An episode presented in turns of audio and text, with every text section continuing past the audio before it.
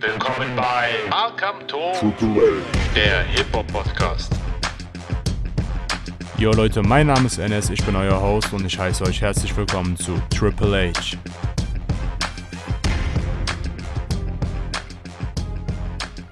So, liebe Leute, ich heiße euch herzlich willkommen. Das hier ist die erste Folge von Triple H, die Premiere. Und ähm, ich habe lange überlegt, äh, wie beginnst du diesen Podcast, mit welchem Format beginnst du diesen Podcast, mit welchem Album beginnst du diesen Podcast, weil ähm, man will natürlich so diesen perfekten Start haben, aber ähm, ich habe mich letzten Endes für ein Album entschieden. Ich meine, das ist die erste Folge und nicht die letzte Folge. Das heißt, es werden noch ganz viele Folgen hoffentlich auf euch warten. Und ähm, ja, nach meinen langen Überlegungen bin ich zum Entschluss gekommen, dass ich mit einem Album aus dem Jahre 2017 beginnen möchte, welches eins meiner Lieblinge geworden ist über die letzten äh, Jahre.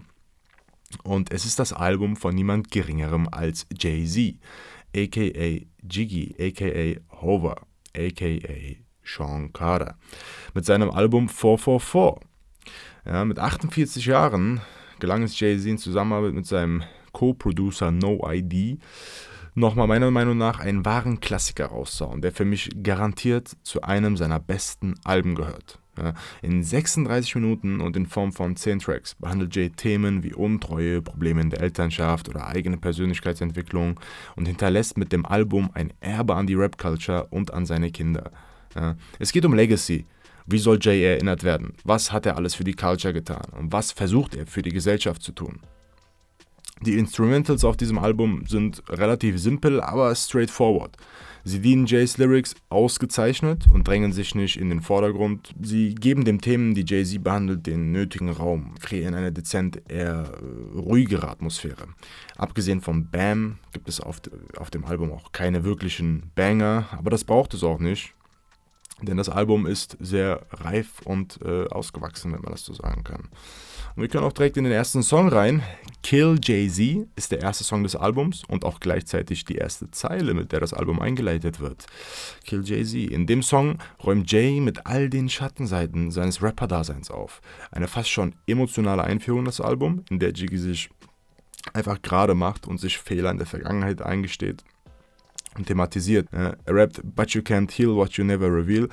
Und das fasst es, oder das fasst das Thema des Songs eigentlich sehr, sehr gut zusammen. Der Song wirkt schon so, als würde Sean Carter sein Ego 10 Meter tief vergraben wollen, um die Heilung zu erlangen und sein Gewissen zu reinigen. Beispielsweise spricht er über die Ereignisse bezüglich seiner Untreue zu Beyoncé mit den Zeilen You almost went Eric Benet, let the baddest girl in the world get away.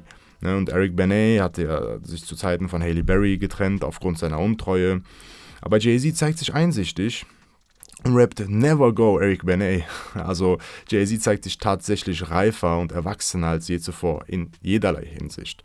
Und so macht er auch im nächsten Song weiter, ähm, Story of OJ, und spricht über seine finanziellen äh, Entscheidungen, Fehlentscheidungen, die er gemacht hat und formuliert schon ja, finanzielle Ratschläge, wie man denn mit seinem Geld umgehen solle. Dabei adressiert er insbesondere andere schwarze Künstler in der Szene und macht ihnen klar, ey, egal ob du als Schwarzer reich oder arm bist, am Ende bist du immer noch schwarz und hast eine dunkle Vergangenheit in Amerika.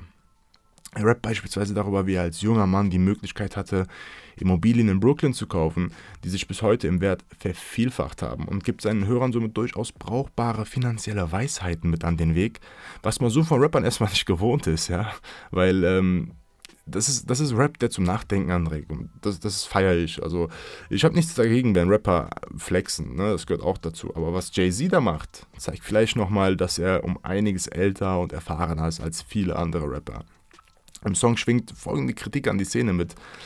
Ähm, als würde Jay sich wünschen, dass nicht mehr so viele schwarze Künstler ihr Geld für den Flex aus dem Fenster rauswerfen, sondern sich finanzielle Freiheit aufbauen durch Investitionen etc. Ganz wie ein Vater des US-Raps. Hey, ihr solltet vielleicht euer Geld nicht in Stripclubs verschwenden, sondern die Vorteile vom Investieren verstehen.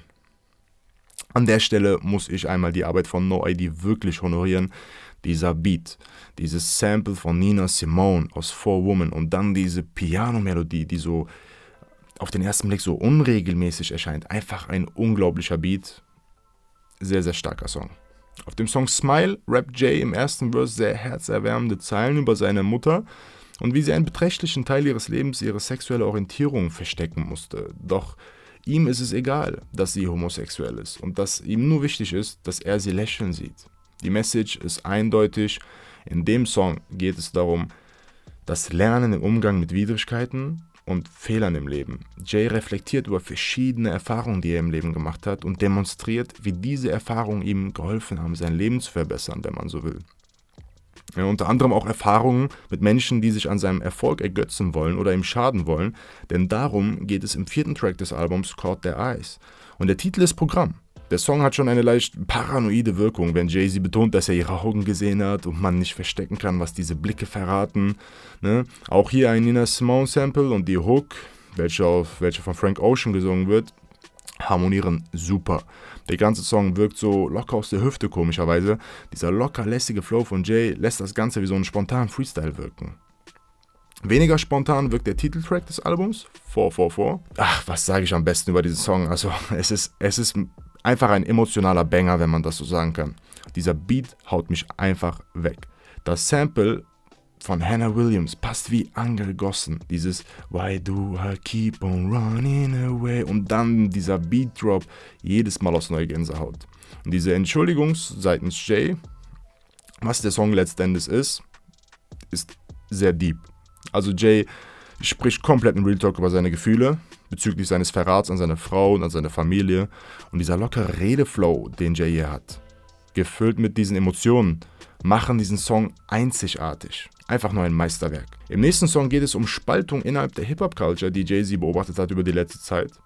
Das Problem ist immer noch aktuell, wie auch im Jahre 2017. Und Nobody Wins When the Family Feuds ist die Message und ein Appell an die New Gen als auch Old Gen, dass man für das Gute der Culture zusammenfinden sollte und sich nicht innerhalb der Culture spalten sollte.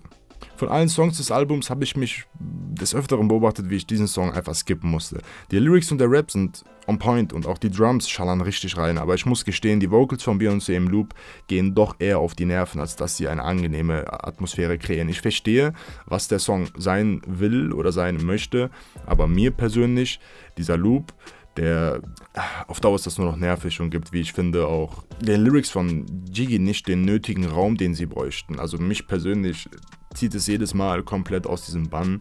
Und jedes Mal, wenn diese, ah ja, ich krieg zu viel. Mein least favorite des Albums. Mein least favorite wird gefolgt von einem wahren Hip-Hop-Banger, Bam. Hier geht es um eine Sache und das Jamming, wie der Titel auch schon verrät. In Kontrast zu Kill Jay-Z spricht Jay-Z hier darüber, dass es nötig war, so ein Ego wie er zu besitzen, um den Erfolg zu haben, den er jetzt hat. Und diese Hook von Damian Marley. Ich hätte nicht gedacht, dass Jay-Z so gut mit einem jamaikanischen Reggae-Vibe harmoniert. Dieser Song ist ein purer Hip-Hop-Jammer. Im nächsten Song Moonlight ist eine Kritik am aktuellen Hip-Hop und dass äh, Rap aktuell einfach sehr abgestanden, repetitiv und schlicht fake geworden ist. Und das ist heute im Jahr 2021 leider immer noch so, größtenteils. Und dieser Ton in der Stimme, den Jay-Z hier auf dem Song hat, ne, so leicht von oben herab, macht das Ganze noch punchiger. Er regt sich über insbesondere das Waffengepose auf Social Media auf. Und wenn er rappt, please don't talk about guns that you ain't gonna use. Und er wird wissen, dass Waffen kein einfaches Spielzeug sind. Schließlich stammt Jay aus so einem Umfeld und äh, hat es bis hierhin geschafft. Und wo Jay genau herkommt und was er alles durchmachen musste auf dem Weg zur Spitze, das wird im nächsten Song thematisiert, Marcy Me vorab ein unglaublicher Beat, wie ich finde. Das Piano, die Orgel kreieren diese perfekte nostalgische Atmosphäre für Jay, um einen der persönlicheren Momente auf dem Album zu entfalten. Und diese Transition zum finalen Song der LP, der ist geschmeidig. Seine Tochter beginnt mit Daddy, what's the will? Woraufhin Jay ihr antwortet und über das Erbe der Carter-Familie spricht und was er alles in der Familienstruktur aufgebaut hat und was übrig bleibt für seine Kinder. Legacy, Legacy, Legacy, Black Excellency. Das ist sein Erbe, das ist der Name des Tracks und das ist auch letzten Endes das, äh, woran man sich erinnern wird, wenn Jay eines Tages mal nicht rappen sollte. Ich finde, das Album beginnt sehr, sehr stark mit Kill Jay-Z, dann diese Story of OJ. Ich finde, äh, in der Mitte flacht diese, flacht diese, dieser also es beginnt sehr stark, dann flacht es ein bisschen ab mit äh, Smile und äh, Family Feuds, aber so Tracks wie 444 geben dem Album nochmal einen kompletten Kick und zum Ende hin wird das Album wieder sehr, sehr stark mit Tracks wie Marcy Me ja, oder Bam Und auch das Ende finde ich einfach nur sehr gelungen. Legacy ist das perfekte Outro, wenn man so sagen kann. Und ähm, ja, dieses Album zu hören hat einfach Spaß gemacht. Ich bin ein Fan von kurzen, kompakten Alben. Und sowohl thematisch als auch was die Instru Instrumentals angeht, hat Jay, finde ich, in jeder Linie überzeugt. Das Album packt seinen Ballast und seine Schmutzwäsche einmal ein und packt sein Vermächtnis komplett aus. Ja, es regt zum Nachdenken an und das finde ich wichtig bei Alben. Ja, also Jay-Z hat hier ein Album rausgehauen, womit seine Fans auf jeden Fall nicht enttäuscht sein werden, seine Hardcore-Fans auf gar keinen Fall. Ähm, das Album ist natürlich kein Album, wo er jetzt äh, kurz nochmal demonstrieren möchte, was er denn so alles drauf hat, was Flow und äh, Reime und sonst was angeht. Ähm, aber das Album wirkt auch gar nicht, also wirkt gar nicht wie so ein Jay-Z-Album, es wirkt mehr wie so ein Sean Carter-Album. Meine Gefühle zum Album, ich würde ich würd dem Album auf jeden Fall äh, eine gute Acht geben. Und ähm, ja, genau. Ihr denkt euch gerade, okay, warte mal, hat er gerade das Album äh, bewertet mit einer Zahl? Ähm, genau, das habe ich. Ähm, klar, man kann darüber streiten. Äh, Bewertungen mit Zahlen äh, bei Alben sind immer schwierig. Äh, Musik ist Kunst und wie sehr kann diese Zahl äh, diese Kunst ausdrücken? Aber bei mir könnt ihr euch das wie so ein Spektrum vorstellen. Wenn 5 neutral ist, dann ist alles unter der 5 eher negative Gefühle, was das Album angeht, bei mir persönlich. Und alles über der 5 äh, zu, ist eher positiv, ne? wobei 10 dann natürlich das höchste der Gefühle ist. Was sagt ihr zum Album? Hat euch das Album gefallen? Habt ihr es vielleicht noch gar nicht gehört und hört es rein? Ich danke euch für eure Meinungen und auch für euer Feedback. Das war die erste Folge von Ich bin Enes, euer Host und Dankeschön fürs Einschalten. Bis bald!